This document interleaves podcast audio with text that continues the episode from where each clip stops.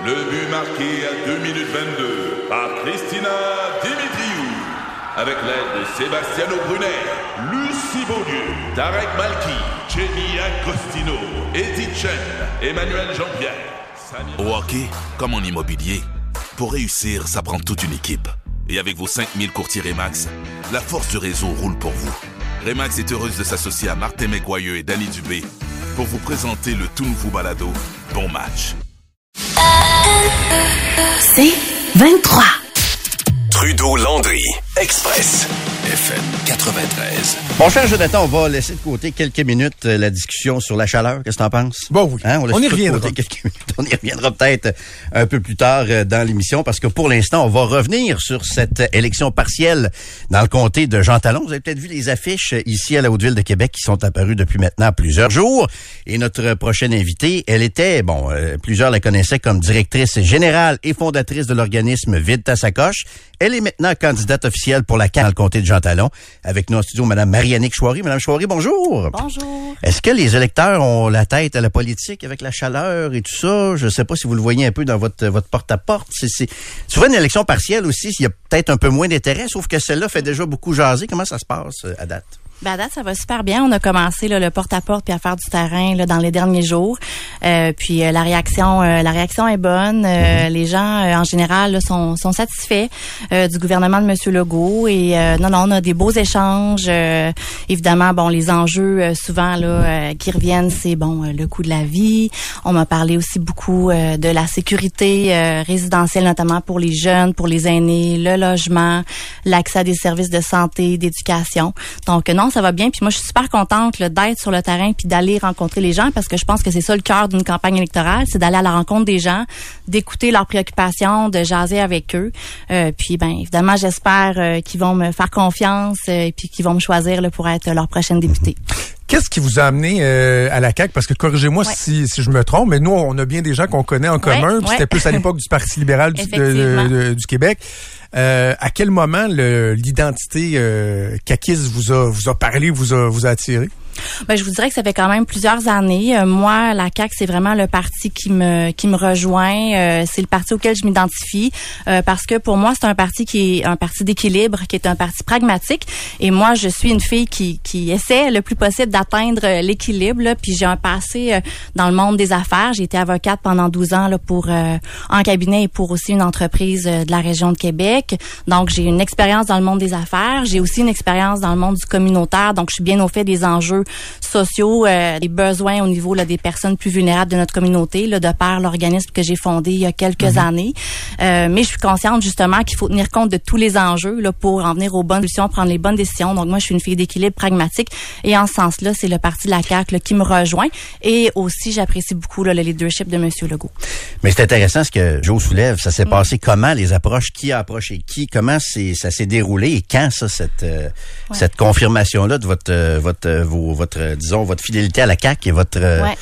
votre nouvelle vie caquiste, là? Comment ça s'est passé, tout ça? Décrivez-nous ça un peu. Ouais. Parce que ça a beaucoup fait jaser pour Monsieur euh, Paradis. Ouais. Mais moi, en fait, j'ai jamais été là, une militante super active, là, ni très, très, très politisée, mais j'ai toujours eu un intérêt pour la politique. là. Comme vous le savez, je suis un petit peu tombée dedans quand, quand j'étais petite. Donc, je pense que euh, les élus, là, les élus est super important. C'est un privilège là, de pouvoir être soit élu au municipal, provincial, fédéral. Euh, donc, moi, c'était pas dans mes plans euh, à court terme là, de faire euh, de la politique. Euh, en fait, je planifiais mon automne pour euh, la campagne annuelle de Vide ta sacoche. Et là, bon, bang, on apprend la démission de Madame Boutin. Et c'est suite à ça là, que, que la CAQ m'a approché. C'est chef de cabinet ou c'est le Madame Legault qui Ouais, vous appelle? ou, c'est Madame Legault là qui avec qui j'ai eu euh, avec qui j'ai eu des échanges. Euh, puis ben j'ai j'ai accepté d'entreprendre un processus de réflexion, même si c'était pas là comme je vous le disais dans, dans mes plans à court terme. Euh, et euh, ben c'est suite à ce processus de réflexion là évidemment j'ai eu des, des échanges avec euh, avec ma famille et tout.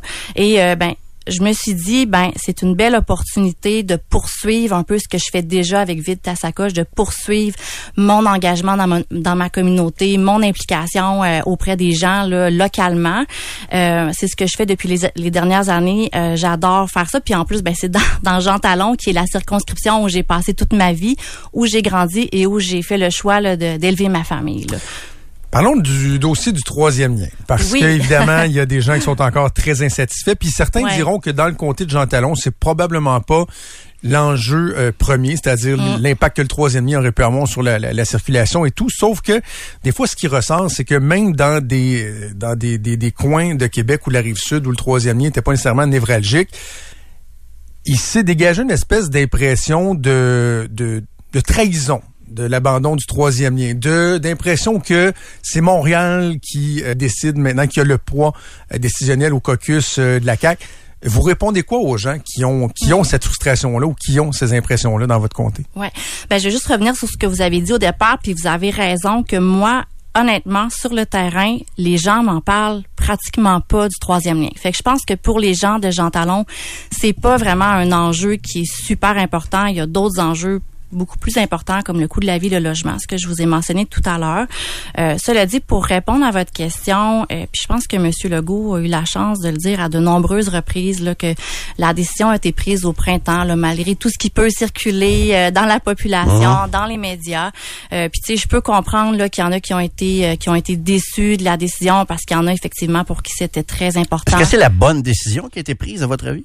Mais je pense que c'est la bonne décision parce que c'est une décision qui est pragmatique. Puis comme je vous l'ai dit tantôt, moi, je suis une fille pragmatique euh, et euh, je pense que la décision qui a été prise le était à la lumière des nouvelles données d'achalandage qui ont été publiées au printemps dernier. Euh, L'autre élément, ben moi, je suis en faveur du transport en commun. Donc en ce sens-là, je pense que c'est une bonne décision aussi.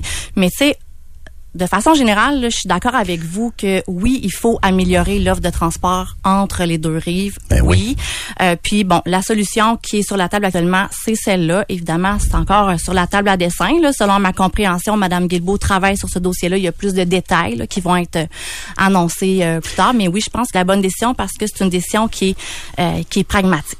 Vous dites, vous avez parlé du troisième lien, je reviens un peu là-dessus. Vous dites que la décision a été prise au printemps. Moi, je crois pas ça. Moi, je pense que la décision a été annoncée au printemps. À peu près tout le monde, je disais, euh, j'écoutais Jean-François Lisée hier à, au mordu de politique qui disait que selon la prépondérance de preuves, probablement que M. Paradis aurait raison. Euh, avez-vous vérifié ça, vous? Parce que vous dites que ça a été décidé au printemps. Avez-vous demandé des, euh, je sais pas, de l'info là-dessus? Avez-vous essayé de valider ça, vérifier, euh, à savoir? Parce que moi, je pense que l'enjeu dans Jean Talon, c'est pas le troisième lien, c'est le mensonge. C'est plus le mensonge qui a été, je pense, perpétué pendant des mois et des mois. Avez-vous tenté de clarifier ça avec, euh, avec euh, soit Mme Legault ou M. Koskinen ou peu importe? Ouais.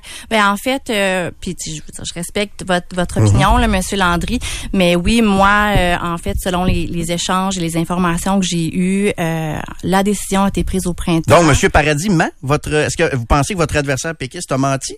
Moi, en fait, ce que je vous dis, c'est que je crois à Monsieur Legault, j'ai confiance en Mhm. Et Monsieur M. Legault. Paradis, croyez-vous? Puis moi, je suis très contente de porter les couleurs de la coalition Avenir Québec. Non, puis je sais, mais est-ce que vous pensez, je m'excuse de vous interrompre, là, parce que la question est assez claire. Est-ce que vous pensez que votre adversaire, M. Paradis, nous a menti dans les deux dernières semaines là-dessus? Mais moi, en fait, je veux pas me prononcer sur ce que M. Paradis Mhm. euh, a dit. Il a, il a eu la chance d'exposer sa version des faits. Le connaissiez-vous avant? Vous êtes vous dis- avocate aussi, c'est quelqu'un que vous non, connaissiez? je le connais pas euh, personnellement, non. Euh, mais moi, ce que je vous dis, c'est que j'ai confiance en M. Legault. Je crois en M. Legault, puis je suis très heureuse de me présenter pour la coalition Avenir Québec. Puis, ben, si c'était pas le cas, je serais pas, je serais pas ici en Mais campagne. il y en a un qui ment dans les deux. là. Donc, vous pensez que M. Paradis a menti?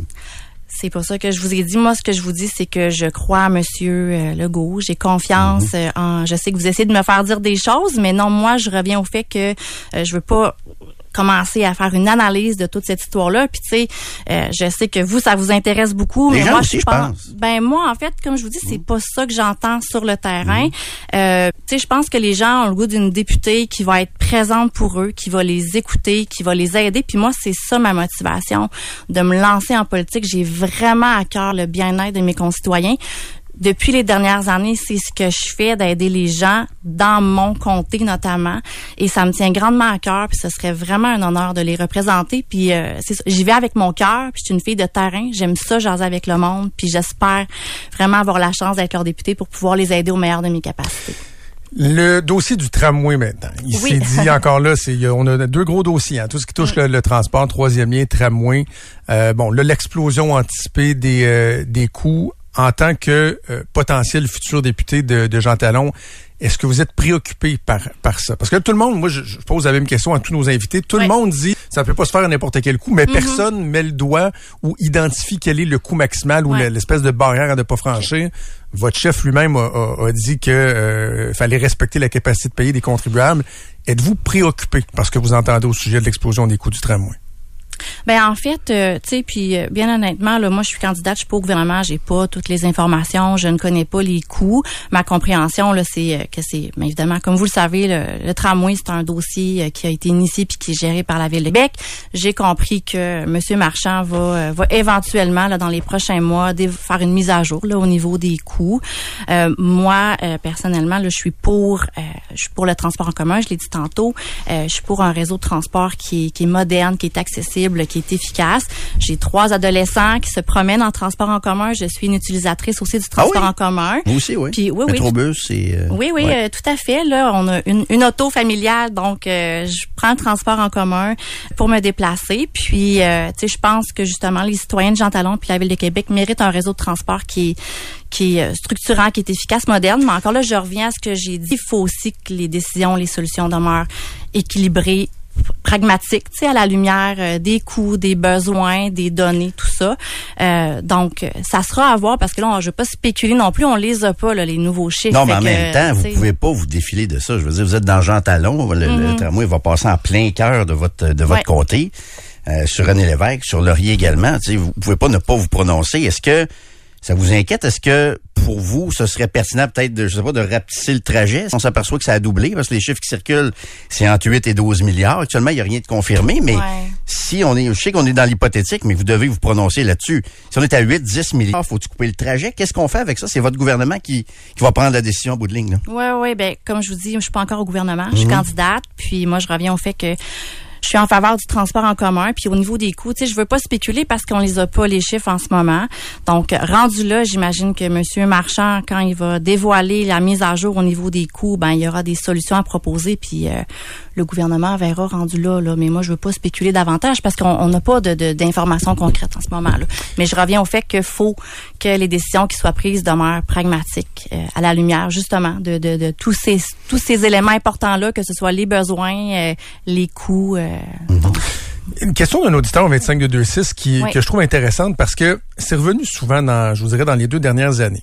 Et de façon bien simple, c'est mhm. quoi le bilan de la CAC dans la mhm. région de Québec? Parce que il y avait un engagement fort qui était le troisième lien. Bon, ça a été abandonné. Là, le, le, tramway, on ne sait pas trop ce qui se passe avec ça, mais au-delà de ça, là, de, dans la région de Québec ou dans votre comté, mm. les, les qu'est-ce qui est concret, qu'est-ce qui est tangible dans le bilan de la CAQ? Ben, si on regarde le comté de Jean Talon plus spécifiquement, là, moi j'ai deux projets que j'ai envie de vous parler euh, en lien avec le logement parce qu'on parle beaucoup du logement. Fait qu'il y a un beau projet qui s'appelle le projet L'Ardoise, qui sont euh, dans le fond des unités de logement pour les étudiants. Donc il y a 4,6 milliards de dollars qui ont été investis par le gouvernement pour le développement de ce beau projet-là. Il y a aussi un autre projet là, qui va être euh, lancé en 2024, qui est le projet de la bouée, qui est du logement abordable pour les aînés vulnérables. Donc ça, c'est deux exemples que je trouve vraiment, euh, dans le fond, euh, euh porteur là, en lien avec euh, tout ce qui est euh, le dossier du logement. Évidemment, il faut continuer à travailler sur euh, ce dossier-là. Puis je sais que ça tient beaucoup à cœur là, à Monsieur Legault et au gouvernement. sinon, il y a eu des belles réalisations. Tu sais, vous parliez de chaleur au début de l'entrevue, mais tu sais, on peut penser à la plage sur Samuel de Champlain, le développement de la phase 3. C'est magnifique, c'est mon coup de cœur de l'été. Ben, c'est Je pense que c'est le coup de cœur de tout le monde. Puis c'est sûr que c'est facile de chialer puis de critiquer, mais je pense qu'il faut être capable de voir les belles réalisations comme celle-là. Ben, un test, c'était l'idée des libéraux, la promenade de Samuel de mais c'est le gouvernement de la CAQ quand même qui l'a mis, oui, puis ça mhm. va se poursuivre avec euh, la phase 4. T'es allé là, Joe? Faut J'ai pas eu l'occasion C'est sérieusement, c'est extraordinaire, la piscine. C'est vraiment le fun, c'est beau, puis... Ça fait une euh, semaine, il y a trop de trafic entre Lévis et Québec, fait que je reste à Lévis, Ouais, il y a un problème de stationnement un peu, là, mais je pense qu'on va ça commence, puis je veux dire, on est toujours en mode amélioration. Mhm. L'autre chose, j'étais en fin de semaine au marché de Sainte-Foy, ça aussi, il y a de l'argent qui a été investi par le gouvernement dans le marché, et il y avait du monde, il y avait plein de monde, des commerçants. J'ai acheté plein de beaux produits pour vrai, on a rencontré du monde, c'est vraiment une belle place à aller aussi.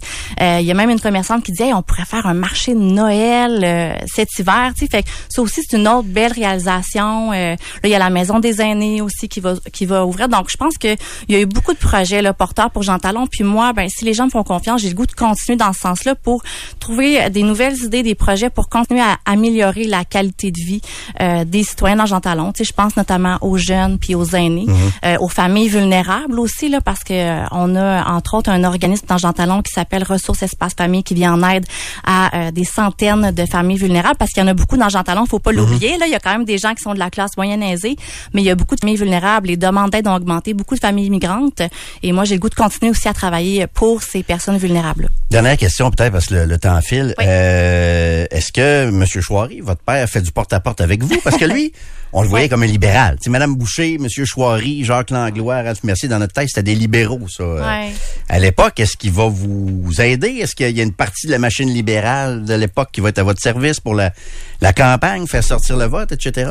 Mais en fait, j'ai la chance d'avoir un super mentor politique. Puis tu sais, j'ai été inspirée aussi par mon père pour me lancer en politique. Moi, mon père a fait de la politique pendant près de trois décennies.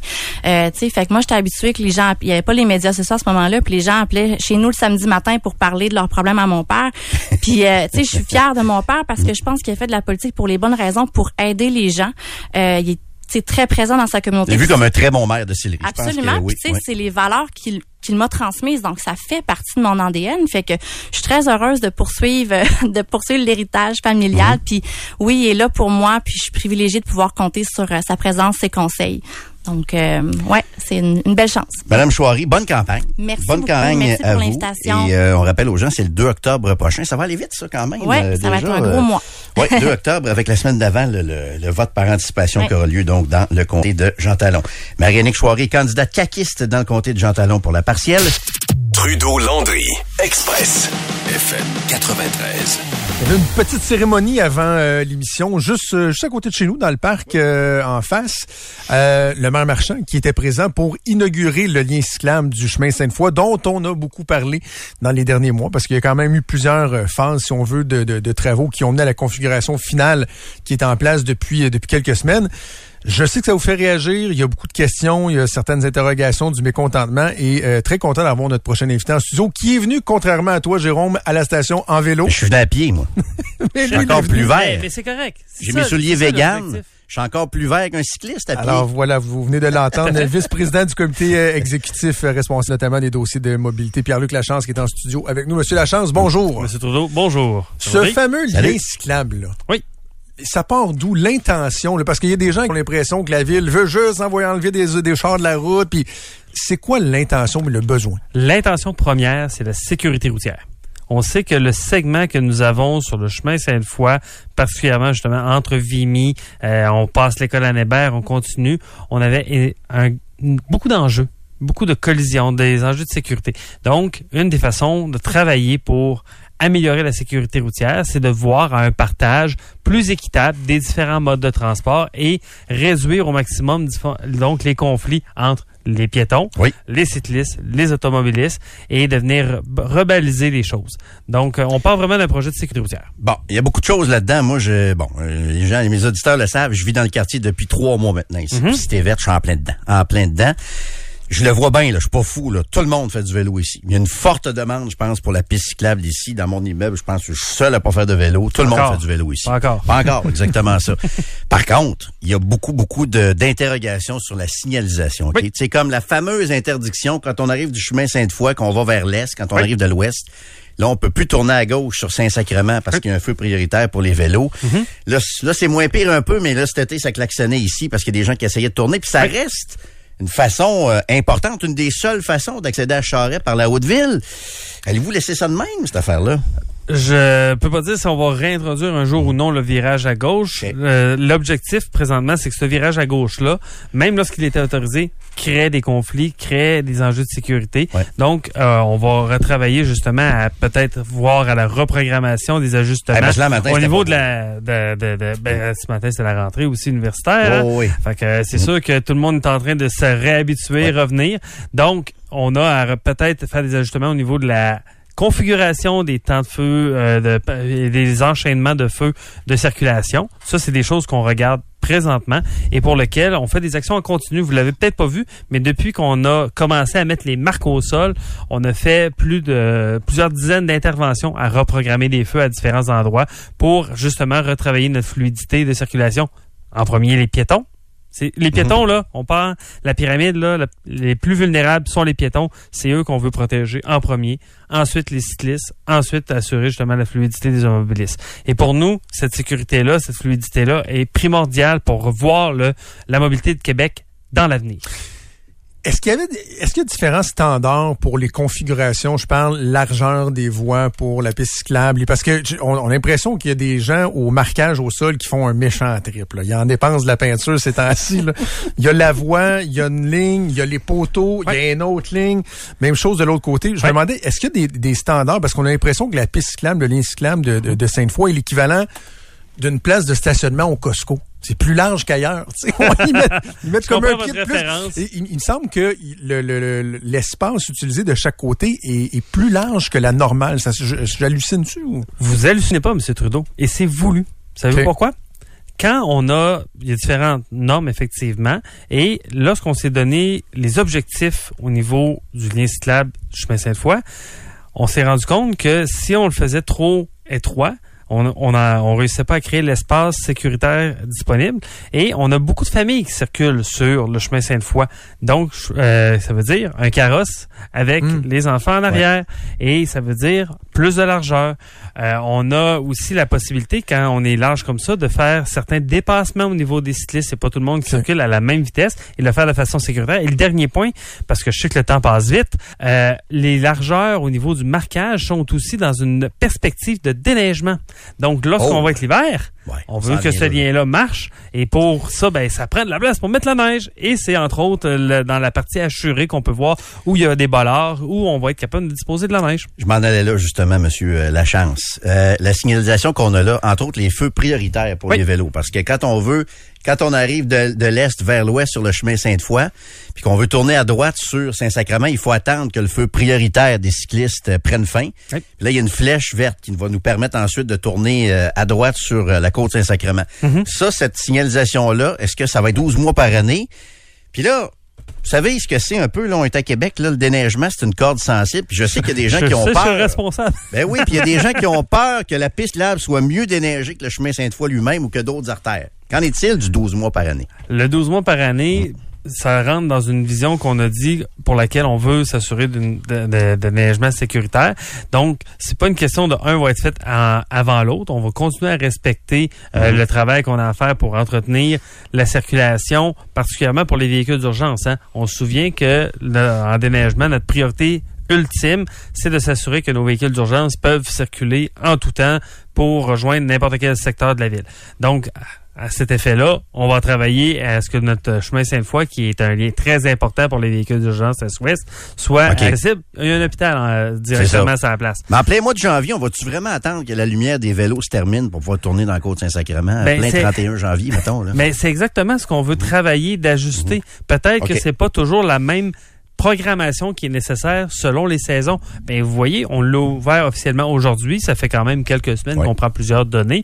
C'est des genres d'ajustements qu'on veut faire. Puis c'est pour ça qu'on se dit aujourd'hui, on fait ce geste-là euh, et on est une équipe complètement dédié à travailler le, la mobilité autrement à la ville, mais ça, ça fait partie des questions qu'il faut se poser. Puis c'est très bon, c'est très intelligent de se poser ces questions-là aujourd'hui mm -hmm. pour les planifier. La suite. Est-ce qu'il y a des, une gestion, si on parle par exemple de la synchronisation des feux, est-ce qu'il y a une gestion dynamique, puis par dynamique, j'entends en mm -hmm. temps réel, j'en parlais la semaine dernière, je, je retrouvais un article de je pense que c'était 2020. Juste ouais. là-bas, on parlait d'un centre de coordination ouais. là où on, artériel. Une espèce de, de, tour de contrôle où on pouvait contrôler, ouais. euh, bon, apporter des ajustements. Est-ce que euh, c'est bien en place ça? Puis est-ce que le, le chemin Sainte-Foy fait partie de ce qui peut être contrôlé de façon euh, dynamique? Là? Absolument. Absolument, c'est c'est bien en place. Est-ce que ça a été fait dans les dernières semaines? Oui, il y a des ajustements. Il y a des, des gens, de mon collègue Alexandre ici l'autre fois trouvait que c'était déficient un peu là, à son retour à la maison. Faites du vélo, Alex, ouais, ça va tout régler. mais, mais non, mais au contraire, parce qu'Alexandre a peut-être besoin de venir en auto et pour lequel justement lorsque quelqu'un fait le choix du vélo, ben ça laisse plus de place à Alexandre parce qu'il y a quelqu'un qui a pris moins son auto, il été en vélo. Il y a un gros char en plus.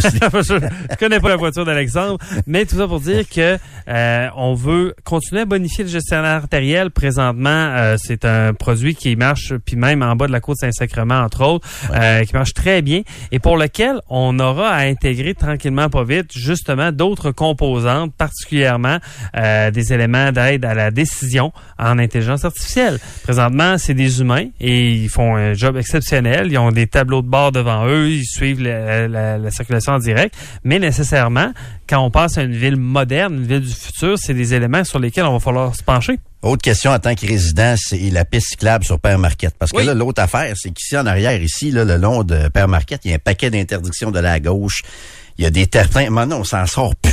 On se ramasse toujours sur Hollande ou chemin Sainte-Foy, finalement. Mhm, mhm. C'est compliqué, le circuler en arrière ici en auto. là. Mhm. Est-ce que vous allez garder ça pareil? Là? Étant donné qu'il y a une piste cyclable sur le chemin Sainte-Foy, est-ce que celle de Père Marquette va rester quand même? Ben, c'est intéressant parce que présentement, ce qu'on a étudié comme niveau de circulation pour les vélos particulièrement, malgré le fait qu'on a ouvert chemin Sainte-Foy, on est encore euh, les mêmes chiffres sur Père Marquette. Ça veut dire que le besoin est pas nécessairement le même quand on fait justement du vélo sur Père Marquette. On est peut-être plus sur des déplacements de courte distance, proximité, euh, les enfants qui vont chez les amis, à l'école euh, en arrière. Tandis que Chemin Sainte-Foy est pensé plus dans un lien est-ouest, donc de mobilité. Et le maire en a parlé euh, à la conférence de presse. Je ne sais pas si ça fait partie des résumés médias, mais on a une volonté forte de faire ce lien-là jusqu'au Carré et jusqu'à l'Université Laval, au moins, là, dans le futur. Fait que ça, là, on parle vraiment d'une navigation de point, euh, point de convergence à un autre.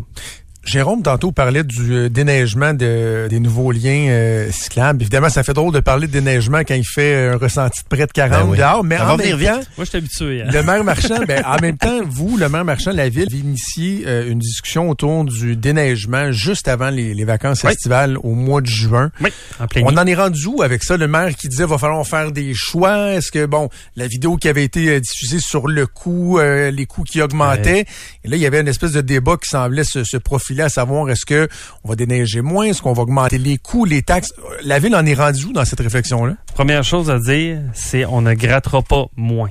Ça, là, c'est le déneigement, gratter, ôter la neige. Le ramassage, moins. Le ramassage, peut-être qu'on aura de la reprogrammation à Parce qu'à Québec, on ramasse plus rapidement qu'à d'autres endroits. Euh, on est extrêmement performant et nécessairement, c'est ce qui nous coûte présentement dans le plus cher. Tu sais, le, camionnage et tout, c'est des éléments de coûts qui montent énormément. Entre autres, le prix de l'essence, la main-d'œuvre. Donc, on a à se poser des questions, mais ces questions-là, on se les pose pas pour cet hiver-ci. On est encore en période d'observation on s'est donné l'année d'observation pour bien comprendre les ajustements qu'on aimerait voir aller. Donc, les équipes vont travailler cette année et vont nous faire des recommandations à la fin de la saison pour qu'on puisse prendre euh, les décisions pour le futur. Les prochaines pistes cyclables de ce type-là, vous les voyez où actuellement? Ben, il y a un gros projet qui va s'en venir dès l'année prochaine dans le but de relier Charlebourg au centre-ville. OK. Parce que ça, c'est... Henri Bourassa? J'ai pas le, le, trajet précis pour vous aujourd'hui. Ce que je peux vous dire, c'est que notre objectif à Montréal, ils ont fait les réseaux express vélo. Nous, on... Pas tout le temps un exemple, Montréal, par exemple. pas toujours un exemple, mais j'essaie de vous, amener le, la pensée qui est amenée à nous, c'est des corridors vélocité mhm. sur lesquels, justement, on va faire que les cyclistes puissent circuler en sécurité et euh, de lien de lier les gros pôles, comme tantôt je parlais justement à l'Université Laval, puis le Carré Donc, on est vraiment en train de vouloir relier ces pôles-là. Charlebourg, parce qu'on sait qu'on se doit d'amener les gens partout avec Québec à changer les modes de vie. Donc, ça veut dire les gens de Charlebourg, on, on les oublie pas du tout, les gens de la banlieue, on les oublie pas, on veut investir particulièrement ces effets. Il nous reste à peu près 40 secondes. Je, je reviens un instant sur le, lien cyclable ici. Le boulevard de l'Entente, là, ça a été mhm. rapporté que bon, euh, ça peut être compliqué de tourner à gauche parce qu'il y a des gens qui se rabattent, dont moi, euh, sur cet endroit-là pour tourner à gauche sur Saint-Sacrement. Mhm. Euh, bon, il y a un enjeu, il peut y avoir un enjeu de sécurité, mais est-ce que vous excluez d'interdire le virage à gauche sur Saint-Sacrement à partir du boulevard d'Entente parce que sinon il n'y aura plus d'options? Non, ben, très peu. Comme je dis présentement, on est encore en période d'observation pour être sûr de si on a des ajustements à faire. Donc, j'ai pas de réponse précise aujourd'hui à vous dire à cet effet-là. Ce que je peux vous assurer, c'est que les équipes sont à mesurer justement l'ensemble des effets et voir les correctifs qui peuvent être apportés au besoin. Excellent. Merci Est-ce que vous allez beaucoup. en retourner en vélo à l'hô- à l'hôtel de ville? J'ai mon casque. Fait chaud un peu? J'ai une douche à l'hôtel de ville? On n'a Et- pas ici. nous. Non, non, il y en a une douche à l'hôtel de ville, mais euh, malheureusement, j'ai un meeting qui commence dans 8 minutes. Merci beaucoup, euh, Monsieur Lachance. Euh, Pierre-Luc Lachance, donc, euh, qui est vice-président du comité, comité exécutif à la Ville de Québec, euh, responsable aussi des dossiers de mobilité. Trudeau, Landry, Express, FM 93. Il faut absolument parler du, du sujet du jour. Euh, je regarde du côté de Météo Média, 26 degrés, 37 le ressenti. À quelque part cet après-midi, on va atteindre 40. Le ressenti, c'est chaud, c'est humide. Comment ça va, là? 25 de 6 est-ce que vous survivez à cette euh, canicule tardive, à cette euh, vague de chaleur? Et là, au-delà du fait de juste euh, être capable de Survivre. dire il fait beau, On il fait chaud, très bien. euh, euh, on n'est pas habitué à ça au début septembre, puis c'est le fun. Là, on dirait que ça vient avec tout un débat. là. Est-ce que euh, on en parle trop? Est-ce que on fait trop de liens avec les changements climatiques? Est-ce que les écoles qui ont fermé auraient dû fermer ou rester ouvertes? Hey, ça, c'est ridicule. Mais quel sujet controversé? La, la, la température C'est donc bien Ben, en controversé. fait, c'est controversé dans les médias. Moi, ce que je vois, c'est des gens très heureux. Je... D'ailleurs, les profs à Gatineau aujourd'hui, dont les... parce qu'il y a quoi, 22 écoles de fermées à Gatineau, est-ce que tu penses qu'ils sont tous enfermés chez eux à la climatisée ou ils sont dehors sur le bord de la piscine avec un, un cocktail, d'après toi? Là?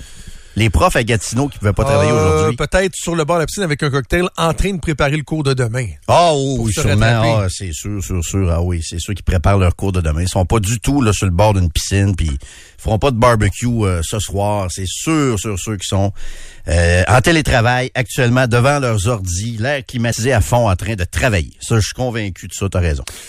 Est-ce que je déduis que euh, t'es pas d'accord avec la décision d'avoir fermé Ben certaines je écoles? veux dire, c'est complètement ridicule. On est rendu débile. Là. Je m'excuse, on est rendu complètement, euh, complètement. euh, Puis ça, ça date de 2018 en passant cette politique-là à, à Gatineau. Là. C'est ridicule. Je veux dire, je, je- je sais pas quel niveau, à quel niveau de ridicule on va, on va descendre. Je veux dire, partout dans le monde, il y a des enfants qui vont à l'école à l'année longue du lundi au vendredi à ces températures-là. Si tu me dis que la sécurité de nos enfants est en danger aujourd'hui, j'ai j'ai un problème. Là. Ça veut dire que mon fils va mourir à sa pratique de football cet après-midi à 4 heures. Là. Puis ma fille a sa game de baseball à soir. Ils vont tous mourir. Et puis, est-ce que la balle donnée ce soir est annulée? J'ai de la balle donnée. C'est annulée ce soir à cause de la chaleur? J'espère que non.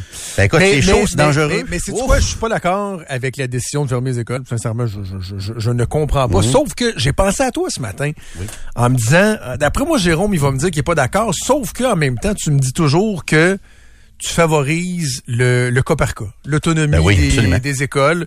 Bon, ben là, ces écoles-là, eux autres, ils ont décidé de. C'est ridicule pareil. Ça Ils ont décidé ridicule. de. Non, c'est ça, mais j'imagine qu'il faut respecter leur autonomie. Non, non, c'est stupide. Est-ce qu'on peut dire la vérité des aussi? Mais est-ce qu'il devrait avoir une directive qui dit que tu peux pas fermer les écoles à cause de la chaleur? Mais non, mais non, mais non. mais c'est, ça reste d'une stupidité sans nom. Là. Je veux dire, c'est, c'est, il y a des à Tunis aujourd'hui, je sais pas comment il fait là, en Tunisie, puis à Marrakech aujourd'hui, les enfants sont à l'école? Ils sont à l'école 12 mois Oui. par année à des Oh, oui, températures ça, comme ça. en même temps, on pourrait se dire que là-bas, ils sont habitués à ces, cha- à ces, à ces chaleurs-là. OK, c'est une question je- d'habitude, mais nos enfants sont pas en danger à l'école aujourd'hui. Je l'ai conduit mon gars matin, j'étais non, pas non, inquiet. Là. non, mais le, seul petit bout qui me manque, là, Ouais. c'est euh, ils ont l'air de quoi ces écoles-là qui elles ont décidé de fermer? Parce que on a des on a des méchants taudis comme des comme écoles. Oui. Au Québec, peut-être qu'en Tunisie ils sont habitués à la chaleur, mais au Québec nous autres euh, en hiver à moins 40, faut ouvrir les fenêtres d'un classe parce que la qualité de l'air est trop mauvaise. là. C'est ça la réalité de certaines Là, écoles au c'est- C'est Québec. le contraire, là, il fait trop chaud, les fenêtres sont ouvertes. Je veux dire, il n'y a aucune raison qui justifie ça, à part que peut-être s'éviter du chiolage syndical. Oh, t'es trop dans, il fait trop chaud dans les classes. C'est probablement pour s'éviter du chiolage euh, syndical qu'on a, qu'on a instauré ça. Sinon, c'est d'une stupidité, mais épouvantable. Fermer les écoles aujourd'hui. Bernard Drinville qui a été euh, interpellé, dit qu'il s'en remet aux, euh, aux directions euh, d'école. J'ai comme l'impression que ces écoles-là, je... Vont peut-être y repenser à... deux- Mais tu sais, au pire aller, là, tu, tu allèges ça. Parce que ça se peut que les élèves se- soient comme... Ça se peut. trouvent ça lourd. T'allèges ça un peu, tu rends ça le fun, tu fais un jeu. tu... c'est- pas fait quelque chose. dehors, dans le pas, cours, euh, buvez de l'eau. Tu sais, quel prof disait buvez de l'eau, buvez de l'eau, buvez de l'eau. Il n'y a pas de problème avec ça. Je connais pas un enfant. Deuxième semaine d'école, leur dire vous manquez une journée d'école. Puis demain, est-ce qu'ils vont fermer aussi demain? Parce qu'on a Ben, pas mal les mêmes affaires. Là. Ils sont supposés, euh, ils sont supposés fermer ça. Oh oui, je, je... Mais en tout cas, ça reste, euh, c'est- d'un ridicule. Puis les médias en fin de semaine, je m'excuse là, mais ça m'en prend beaucoup pour chialer contre les médias. Puis ça a donné, en fin de semaine, je jouais trois jours au golf. Passais beaucoup de temps dehors, mais je me levais tôt. Fait que là, j'écoutais les nouvelles. Je m'excuse, vous êtes devenu insupportable avec ça, les changements climatiques. Vous êtes devenu insupportable. Moi, je vais toujours défendre les médias euh, traditionnels. Je, crois à ça. Je les écoute encore beaucoup. Je crois à ça. Mais sur le climat, vous êtes devenu insupportable. La planète a chaud, donc on ferme des écoles à Gatineau. On fait les liens entre ce qu'on vit là aujourd'hui, 30 degrés en septembre, alors que il n'y a rien d'exceptionnel. On a égalé un record de 1990 hier. c'est pas si exceptionnel que ça, ce qu'on vit là. Mais vous êtes devenu insupportable avec ça, là. Les histoires de réchauffement climatique, puis là, il fait chaud, puis c'est à, à mot à peine couvert. Puis là, hier, j'écoutais ça, j'écoutais une chroniqueuse hier qui fait une bonne job d'habitude et tout ça. Je veux pas personnaliser ça, mais qui dit, ah là, vous savez, s'il faisait 2 degrés de plus aujourd'hui, ce serait une canicule, ce serait le début d'une canicule et ce serait une première à septembre. Ouais, mais c'est parce qu'il te manque 2 degrés, là. dans- C'est pas une canicule, là, je veux dire. Mais il faut, faut pousser pour que ça, aille- ça soit une canicule, puis que ça soit la première fois, puis c'est devenu insupportable, Joe. C'est, c'est Ouais.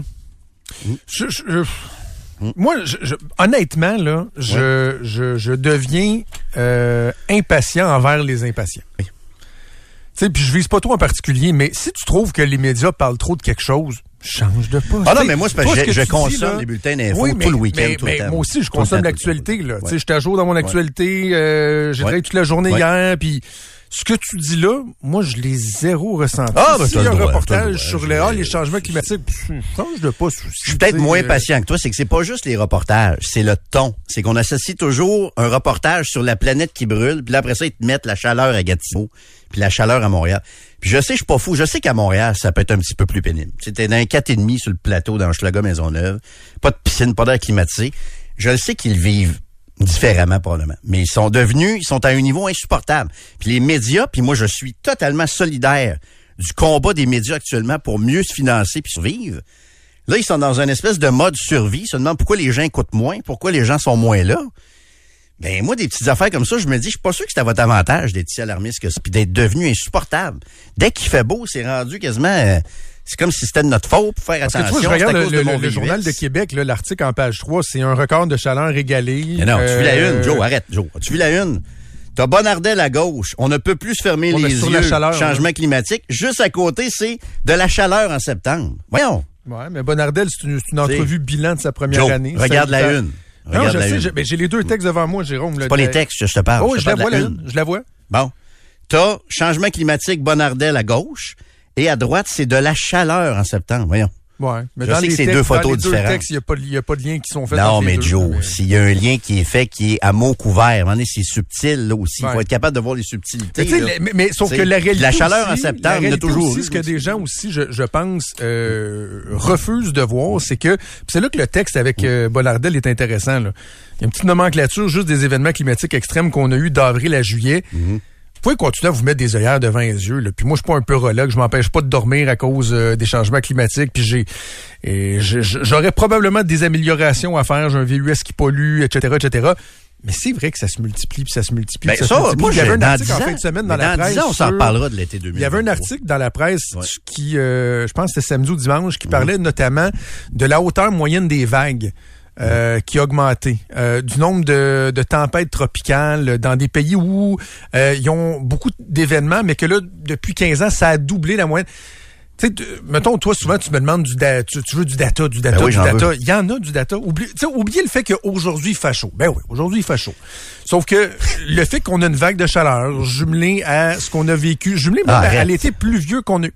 Mais arrête quoi? C'est pas vrai que la vague de chaleur qu'on vit aujourd'hui, que tu peux m'affirmer que c'est relié au changement climatique. On va le savoir Non, dans 10 non, ans. mais là, laisse-moi finir ma phrase. Puis, euh, non, non, là, là, non, je embarque pas dans ce jeu-là.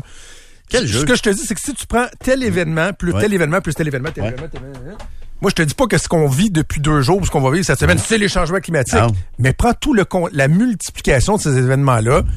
On le voit qu'il y a un impact des changements climatiques. Maintenant, ça veut pas dire qu'il faut aller se pitcher en bas d'une falaise, ça veut pas dire qu'il faut arrêter de respirer, faut arrêter de vivre. Sauf que je, je, je trouve pas que c'est mieux ceux qui sont des peurologues, qui sont des éco-anxieux, qui veulent que demain matin on retourne à l'âge de pierre, sont pas mieux que ceux Ah, pas qui refusent de, de, de, de constater que, ben oui, il y a des changements dans le climat. Mais je suis pas là-dedans. Et ce matin, Sylvain et Gilles Briand ont eu une des conversations les plus intelligentes que j'ai entendues de ma vie. Et Sylvain l'expliquait très bien. C'est qu'il y a une différence entre la situation macro, si vous voulez, des changements climatiques auxquels on croit, puis le micro, c'est-à-dire la météo d'aujourd'hui. Mais les médias font souvent le lien entre la météo puis les, les, les, les questions qui sont plus générales sur les changements climatiques. Puis moi, je m'excuse, je suis peut-être Thomas, je suis peut-être trop, euh, trop gossant avec ça.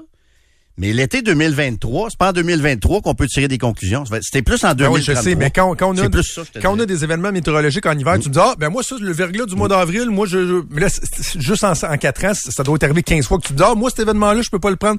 Mais quand tu regardes l'accumulation, un moment donné, tu dis, Ouais, mais- ben, ça existe. Ben, on va le savoir dans de là, on 10 fait ans. Moi, je, je vais attendre un Ben, petit ça fait peu. déjà 10 ans qu'on le sait, puis euh, on, va, on va le savoir encore plus. Trudeau Landry. Express. FM 93. Laissons la chaleur de côté, mais je reste dans le domaine de la chaleur et de la transpiration. OK, beaucoup de transpiration aujourd'hui.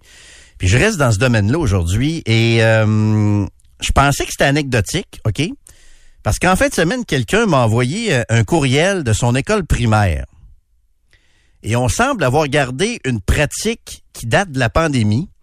C'est-à-dire que la personne m'a envoyé un courriel, puis dans le courriel de rentrée scolaire, ça disait que pour vos enfants de maternelle, première et deuxième année, euh, il n'y aurait pas de changement de vêtements pour l'éducation physique. Donc, on demande aux parents de- d'expliquer à leurs enfants, puis de, de- de- finalement de fournir un vêtement qui va servir toute la journée et pour la classe et pour l'éducation physique. Ré- Répète quelle année? euh, Maternelle à deuxième année. Donc, maternelle, première, deuxième année. Il y a un parent qui m'a envoyé ça en fin de semaine. Regarde à mon école. Nos enfants se changeront pas jusqu'en deuxième année pour l'éducation physique. Et l'école en question cite une histoire de logistique et de gestion. Si je remonte dans mes années du primaire, ça commence à être loin, mais il y a une quarantaine d'années, je je, je, je, je, je, me souviens pas de problème de gestion puis de logistique là, à changer dans le dans, dans le dans nos casiers, dans le local d'éducation physique adjacent au gymnase là.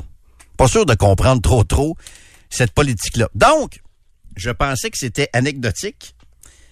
Mais là, euh, j'ai mis ça sur mon Facebook et là, je me ramasse avec une avalanche d'histoires semblables. Ah oui. Oui, oui, oui, oui, oui. Je vais te lire euh, un des euh, un des, des, des, des courriels que j'ai reçus aussi.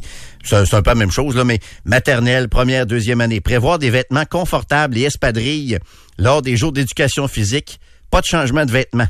Donc, aucun costume d'éducation physique. Puis là, après ça, on commence en troisième année à demander le costume d'éducation physique. Donc, dans la même semaine, on a des écoles à Gatineau qui ferment les écoles parce qu'il fait trop chaud. Mais aujourd'hui, il y a des enfants dans des écoles de Québec, entre autres. C'est peut-être le cas en Mauricie. En passant, écrivez-nous euh, via le, le 25 de 26 qui vont porter... C'est le cas à l'île d'Orléans. Une école de, Ah oui, hein? aussi, oui. Donc, je comprends bien aujourd'hui, il y a des enfants de maternelle, première et deuxième année. S'ils ont de l'éducation physique aujourd'hui à 30 degrés, ils vont garder les mêmes vêtements toute la Christie de journée. Soit qu'ils font pas grand-chose en éducation physique, ou soit que les vêtements vont commencer à être peut-être un petit peu inconfortables. Tu comprends qu'en deuxième année, tu transpires pas comme un ado de 15 ans, là? Mais quand même, je trouve que c'est un Non, peu mais spécial attends, comme attends, directive. attends, attends, la personne qui, euh, qui m'écrit, qui me parle de l'île d'Orléans, me Oui. parle de quatrième, cinquième, sixième année également. Là. Ouais, ben là, c'est ça, c'est qu'il y en a qui changer si c'est vraiment requis.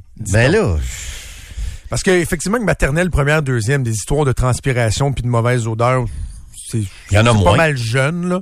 mais quand même, deuxième Mais année. là, 3, 4, 5, 6, euh, C'est ça l'affaire, c'est que là, on m'envoie, là, euh, quelqu'un me dit, j'ai tellement de messages, là.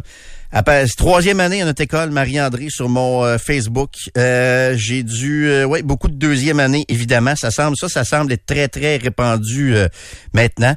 Quelqu'un me dit, je pense que c'est un enseignant qui me dit, c'est très courant pour la gestion du temps et du groupe. Ben, Je comprends pas. Ça, ce bout-là, je le comprends pas. Et ça, à ma connaissance, à ma compréhension, c'est arrivé pendant la pandémie. Parce que là, on voulait limiter les contacts et tout ça. Puis je sais que c'était déjà difficile, peut-être un peu plus compliqué. Mais là, on a gardé ça. C'est un des vestiges de la pandémie que les enfants du début de primaire ne se changent plus pour leur cours d'éducation physique. Je suis en train de vous dire que c'est le scandale du siècle, là. Mais je pense qu'avant la pandémie, qui se plaignait de ça, d'être obligé de changer, que les enfants changent en deuxième année, là? C'est quelqu'un qui était, je sais pas, c'était si compliqué que ça avant la pandémie? Comme je vous dis, c'est pas le scandale de l'année. Mais ce que ça me laisse présager, c'est qu'on s'est dit, OK, ouais, hein, moins de trouble. Euh, moins de trouble un peu, là. Les enfants, ils vont garder le même linge. Ouais, jusqu'à quel âge on fait? Ouais, jusqu'en deuxième année. Hein, ils vont rester habillés pareil toute la journée, qu'il fasse chaud, pas chaud, qu'on fasse, euh, peu importe ce qu'on fait. Mais moi, je peux te dire qu'en deuxième année, après avoir joué au hockey ou euh, joué au, au, au handball en deuxième année, hockey Cossum, hey, on joue une fois par année, bon, on virait fou. Le reste de l'année, c'était de la gymnastique, à faire des pirouettes. Tabarnak, euh, C'était plate. C'était c'est au service de garde qu'on pouvait jouer au hockey cosum. Là, on tripait. Ben, c'est ça, nous autres aussi. Moi, il me faisait quasiment haïr l'éduc parce qu'il fallait faire des pirouettes de la gymnastique. J'en avais rien à foutre de la gymnastique. Je voulais jouer au hockey puis au soccer puis à d'autres choses, puis au basket. Bref, je repars pas là-dessus, mais soit que c'est tranquille ou soit que, d'après moi, c'est c'est pas super euh, hygiénique, là. À mon avis, là, de procéder de cette façon-là. Mais c'est moins de trouble. Moins de trouble pour les enseignants syndiqués dans certaines écoles d'y aller de Je- cette façon écoute, je suis un peu partagé parce que le hasard fait que je connais là, vite de même au moins trois, peut-être même plus enseignants en éducation physique. Euh, des gens que je côtoie régulièrement. Là. Oui. Je sais qu'ils sont dévoués. Je sais Bon, que il c'est des a, bons ben oui, profs, je je sais. Mais euh, ils sont en classe en ce moment. Je peux pas leur écrire, mais je, je suis curieux d'entendre les, les profs d'éducation physique. C'est-tu du trouble? C'est-tu effectivement du trouble? C'est c'est quoi? Est-ce que Si les oui, c'est classes... C'est-tu que la taille des classes a augmenté? C'est-tu... Qu'est-ce qu'est-ce qui fait que ce serait différent aujourd'hui euh, par rapport à il y a 10 ans, mettons, là? À un point tel qu'il faille euh, demander ou avoir une directive comme quoi que les enfants se changent pas après l'éducation physique. Je suis curieux. S'il y en a d'autres, le 25 de 26, n'hésitez pas à nous écrire. hein. Puis comme vous, comme je vous dis, j'en conviens, c'est loin d'être le scandale de l'année, ok? Sauf qu'en période de chaleur comme ça, je trouve que ça prend un peu une autre tournure. Mais ce que je lis sur mon Facebook, c'est que les parents ont pas l'air d'accord avec ça non plus. Je pense que ça a une importance aussi. Les parents ont pas l'air très très euh, très à l'aise avec cette euh, cette façon de, de faire là. là. Fait que euh, c'est ça. Euh, parce qu'ailleurs, c'est ça. Puis je reçois aussi des messages comme quoi il y a d'autres écoles où on les change aussi où on leur permet de... Il n'y a, pas de- y a pas de mur à mur là-dedans. là. Ça semble être à certains endroits où les euh, directives sont faites, euh, sont faites comme ça. Quelqu'un nous écrit, mon petit-fils est en maternelle, il se change pour l'éducation physique, ça lui prenait un T-shirt avec son nom écrit devant. Moi, mon fils, il vient de... Écoute, il est en secondaire 2, le primaire, c'est pas si loin que ça. Je me souviens qu'en maternelle, première, deuxième année, il avait même son... Il y avait un uniforme d'éducation physique de l'école avec le logo de l'école dessus. Là, c'était, c'était comme ça aussi. Là, j'ai plus de, jeunes enfants, mais c'est assez spécial quand même. Puis, je suis pas en train de dire que c'est un grave problème d'hygiène, qu'on va mourir à cause de ça. Mais je comprends pas pourquoi on a réduit ça depuis la pandémie. Pendant la pandémie, je comprends, mais pourquoi on a gardé ça exactement Ça semble être le trouble pour les profs. En tout cas, c'est assez spécial. C'est assez spécial quand même. Continuez de nous écrire. J'en Oui. reviens juste un, un instant Oui. sur euh, sur la chaleur. On est un petit peu dans là-dedans. Là.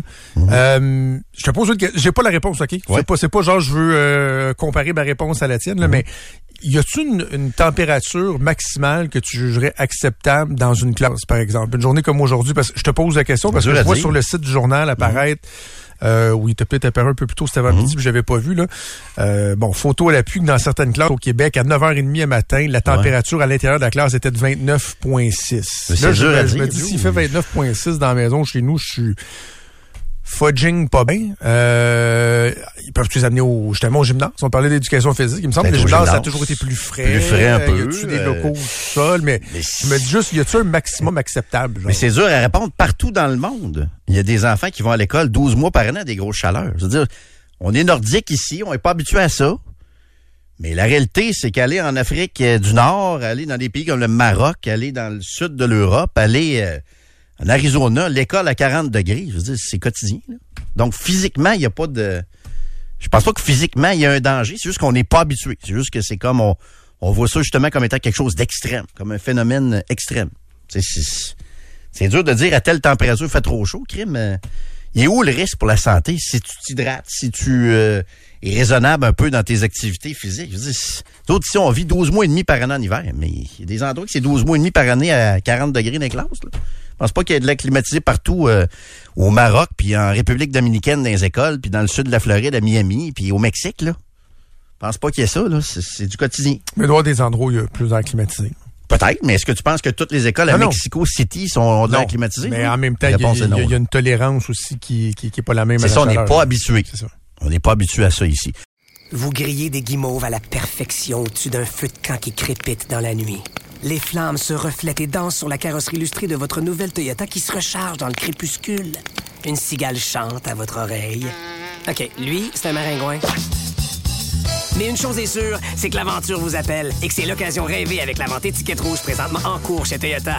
Profitez-en pour magasiner votre BZ4X 2024. Visitez achetermatoyota.ca ou un concessionnaire Toyota du Québec dès aujourd'hui.